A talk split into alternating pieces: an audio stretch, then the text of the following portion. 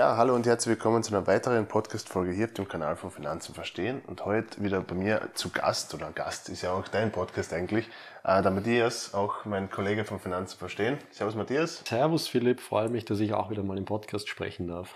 Und was sprechen wir heute? Über das Thema Streuung, Diversifikation und welche Fehler man äh, vermeiden kann eigentlich dadurch. Ja, ganz genau, weil wie du weißt, äh, Finanzen verstehen auf unserem Instagram-Kanal machen wir immer wieder Straßenumfragen. Wir gehen auf der Marienhilferstraße spazieren, manchmal mit Geld, manchmal ohne und fragen die Leute äh, diverse Fragen zum Thema Geld, Geldanlage, Finanzmarkt etc.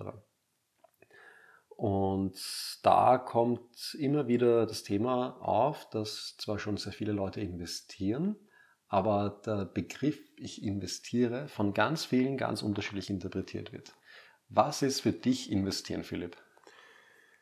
Das, vielleicht bin ich auch der falsche Ansprechpartner, weil ich ganz klar sage, ähm, langfristig breit gestreut, relativ langweilig gewissermaßen. Also wenn man, wenn man, wenn man es einfach Buy and Hold mäßig macht, also kauft und einfach zuwartet sozusagen. Ähm, aber ich glaube, dass ganz viele Leute das Thema oder das, das Wort investieren komplett anders interpretieren. Und ich glaube, das ist bei den Straßenumfragen auch rausgekommen teilweise. Ja, genau. Also jeder, der unsere Straßenumfragen nicht kennt, den lade ich jetzt einmal ein, parallel uns auf Instagram zu abonnieren und die Videos dann im Nachgang durchzuschauen. Bei unseren Straßenumfragen muss man wissen, da haben wir vor allem so Leute zwischen ja, 18 bis Anfang 30 äh, befragt und da kam teilweise raus, dass ein Großteil der Leute zwar weiß, ähm, was das Wort Diversifikation heißt, dass man eben da breit streut über gewisse Regionen, Branchen, ähm, Länder hinweg, aber bei dem, was man selbst tut, dass dieses Knowing-Doing-Gap, wie man sehr oft hört, äh, dass das ein sehr großes ist. Ich erinnere mich da ganz konkret an einen jungen Mann, der erst vor der Kamera erzählt hat, er investiert, äh, regelmäßig, ja, natürlich, und wie ich ihn dann gefragt habe, und in was investierst du, war ihm sehr wichtig, dass wir die Kamera abdrehen, damit das Finanzamt nicht äh, das Video sieht, weil er hat mir dann ähm, off-Record erzählt, dass er halt ähm, im Internet irgend so ein Mining-Projekt irgendwo in Afrika oder so ähm, auf das gestoßen ist, das sehr hohe Renditen verspricht, aber das dürfte anscheinend steuerlich jetzt nicht so sauber sein. Und ja, ein anderer junger Mann hat gemeint, er hat alles in Kryptowährungen. Ein anderer meinte, hm, dass er das, ja, sich ein Aktiendepot aufbauen möchte, aber jetzt noch nicht ganz genau weiß, was er jetzt da reinhat. Bei den Fragen, die wir gestellt haben, wie sollte man investieren, waren sich aber viele einig. Da haben gesagt, viele breit gestreut, nicht zu viel Risiko eingehen. Und da hat man eben dieses schöne Knowing-Doing-Gap, ähm, was wir da erkannt haben. Und ja, vielleicht, was bedeutet investieren für mich, auch für mich, ähnlich wie bei dir, langfristig breit gestreut veranlagen mit einem gewissen gesunden Menschenverstand, der da sagt, ich kann jetzt nicht über Nacht reich werden, das ist eine Illusion, die aber oft einmal verkauft wird. Aber wenn ich das ausschließe, dass ich schnell über Nacht reich werden kann und meine Geldanlage so platziere, dass sie auf auf eine Rendite aus ist von 7 bis 10 Prozent, sage ich jetzt einmal im langfristigen Durchschnitt, dann geht es mir eigentlich mit dem Begriff investieren ziemlich gut. Alles andere, wo ich dann sage, ähm, ich lege mein Geld so an, dass ich 40, 50 Prozent erwirtschafte im Jahr, ähm, da muss ich schmunzeln.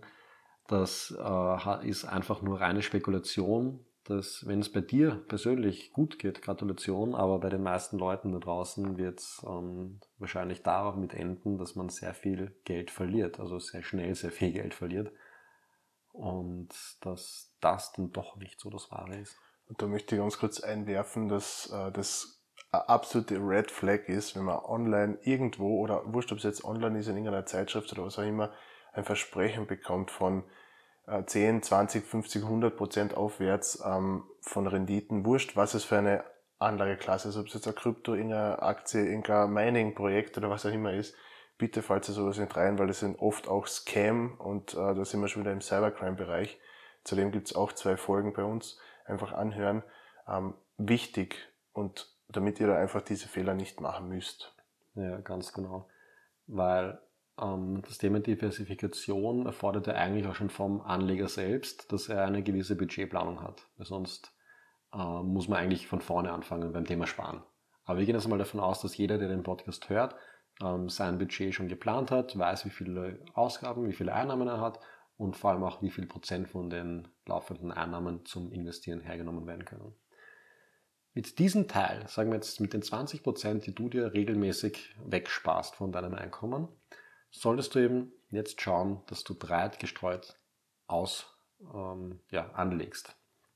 Jetzt gibt es aber immer wieder so ein paar Punkte, die einem da negativ beeinflussen. Und da möchte ich gerne auch ein Beispiel von mir einbringen, wie ich damals begonnen habe mit dem, mein, nach meiner Meinung damals investieren. War so, ich bin in die Trafik gegangen und habe mir, glaube ich, jedes Börsenmagazin gekauft, das ich gefunden habe. Und wenn ich mir die Titel von den Heften damals anschaue und vergleiche mit den Titeln von den Heften heute, dann merke ich eigentlich keinen Unterschied. Ich habe jetzt da ein paar Hefte vor mir liegen, da auf einer steht halber Preis, doppelte Chance, 100% Potenzial, bis zu 10% Dividende, seriös und günstig. Oder daneben liegt ein Heft, da steht Deutschlands beste Finanzexperten und ihre Empfehlungen. Oder so machen sie aus 30.000 Euro 100.000 Euro. Da steht 90% Rendite in fünf Jahren, seriös und erfolgreich. Erreichen Sie Ihr Ziel schneller, als Sie denken. Oder im nächsten Heft. Historische Kaufchance, Aktien so günstig, dass Sie einsteigen müssen. Oder ein anderes Heft, Top-Aktien zu Tiefspreisen, 35% bis Jahresende. Buy. Und, und das Schlimme daran ist ja, dass es renommierte Magazine sind. Es ist ja nicht irgendwas, was man jetzt irgendwo auf Google vielleicht auf einer äh, Seite findet, die vielleicht gar nicht unbedingt gelistet ist oder, oder Scam bewirbt, sondern es sind echte Hefte oder echte Börsenmagazine, die lange Jahre schon etabliert sind. Also das ist leider. Genau. Ähm, oder würdest du etwa ein, sehr, ein unseriöses Schundblatt vermuten hinter einer Aussage wie finanzielle Freiheit in fünf Minuten? also wirklich fantastische Titel. Und was ist eigentlich jetzt der springende Punkt, den ich damit bewirken möchte durch das Vorlesen der Titel? Ähm, ganz einfach, solche Börsenmagazine oder Aktienzeitschriften. Natürlich, es gibt ein paar gute Wirtschaftsmagazine, aber das sind dann auch Wirtschaftsmagazine. Äh, aber solche konkreten Börsenmagazine haben genau eine Funktion. Sie müssen in einen regelmäßigen Abstand Headlines, Stories produzieren. Und das machen sie eben genau mit solchen Titeln wie Viermal pro Jahr 40% Gewinn, die höchsten Aktienchancen der Welt, extrem unterbewertet, welche Aktien Übernahmejäger, Finanzinvestoren und Insider jetzt im Visier haben. Mit solchen ähm, Headlines wollen sie halt Anleger in die verschiedenen Titel reinlocken. Ähm, das bewirkt halt, dass man ständig hin und her tradet, das ist dann kein Investieren, das ist ähm, aktiver Handel. Und vom, es gibt eine Börsenweisheit, hin und her macht Taschen leer. Wenn man ständig Aktien kauft und verkauft, zahlt man unendlich viele Spesen und verkleinert somit sein Kapital. Und, und hier muss man jetzt auch gleich sagen, dass diese Börsenmagazine auf uns ja schon so wirken, dass sie das, also wir würden da nicht drauf reinfallen oder nicht mehr, aber für einen Anfänger zum Beispiel, der jetzt das erste Mal anlegt oder, oder starten möchte, der, der dann sowas liest und sich denkt, okay, ist vielleicht doch nicht so schwer, ich probiere das und dann Geld verliert oder vielleicht das ganze Geld verliert, der geht vielleicht nie mehr zum, zum Kapitalmarkt und, und sagt, ja, das habe ich alles verspült, das ist, ist alles weg. Ähm, der kommt vielleicht gar nicht in den Genuss der langfristigen Vermögensanlage. Gell? Und deswegen ist das immer gefährlich für, für Anfänger, dass man solche Schlagzeilen liest, beziehungsweise äh, das hernimmt als Empfehlung oder als, als äh, Verwendung. Ne? Genau, also bei mir war es auch so. Ich habe, wie ich begonnen habe, Börsenmagazine gekauft, Aktien gekauft, die dann da drin vorgekommen sind, ziemlich blauig und naiv. Aber was ist der Vorteil, wenn ich das am Anfang mache? In der Regel, wenn ich starte, am Anfang mit dem Investieren, starte ich jetzt nicht mit den hohen vier-, fünfstelligen Summen, sondern ich starte mal klein. Das war bei mir auch so, da habe ich halt Aktien gekauft für 100, für 200 Euro. Die Spesen haben aber 10, 15, 20 Euro ausgemacht, also komplett irre diese Relation. Aber ähm, ich habe ein paar Aktien gekauft und das Geld war ziemlich schnell weg. Ähm, ich glaube, ich, es waren damals in Summe 4000 Euro, die ich in über 15 Aktien hatte, also wirklich äh, dreistellige Positionen, also lächerlich heutzutage, ähm, dass man quasi in diesen Größenordnungen eine Order aufplatziert. Aber die Aktien aus diesen Magazinen, ich glaube, ich habe ich hab eine einzige habe ich noch, aber alle anderen nicht. Ähm, Kursverluste über die Jahre. Ich habe auch immer das Bedürfnis gehabt, ich will neue Aktien kaufen, weil ich habe ja dann ein neues Börsenmagazin gekauft und da wurde dann wieder von neuen Aktien gesprochen und die wollte ich ja dann auch haben.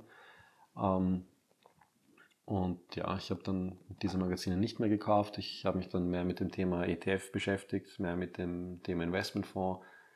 Hatte dort ja auch eine Ausbildung mal gemacht und bin dann zu ETFs und Investmentfonds eben gekommen, die ich seitdem kontinuierlich kaufe ähm, zu günstigen Konditionen, langfristig orientiert, wo jetzt die Depotsumme auch schon fünfstellig ist, im hohen fünfstelligen Bereich und eben nicht mehr kleinere Aktienpositionen für ein paar hundert Euro.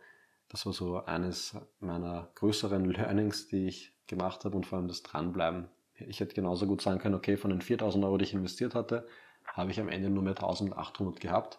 Wenn ich die Ordergebühren abziehe, wäre ich wahrscheinlich sogar eher bei den 1000 hätte ich genauso gut sagen können, passt, das habe ich fast mein ganzes Geld an der Börse verloren. Ähm, ich drehe der Börse den Rücken zu.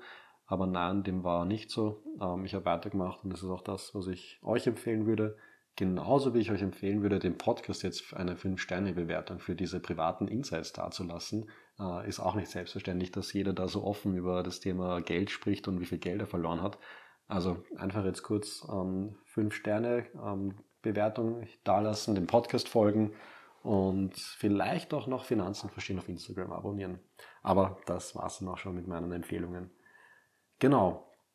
Also Diversifikation, langer Atem, ganz, ganz wichtig. Ähm, egal in was man investiert, ähm, breit gestreut, langfristig orientiert und ja, Philipp, was kannst du dazu noch sagen? Und was ich noch dazu sage, ist auch, dass das Thema Investieren auch keine Raketenwissenschaft ist, weil äh, es kann heute eigentlich jeder die Informationen konsumieren. Online natürlich wäre es natürlich super, wenn es auf unserer Website das äh, konsumiert, ähm, weil wir auch viele Inhalte für Anfänger und für, auch für Fortgeschrittene haben.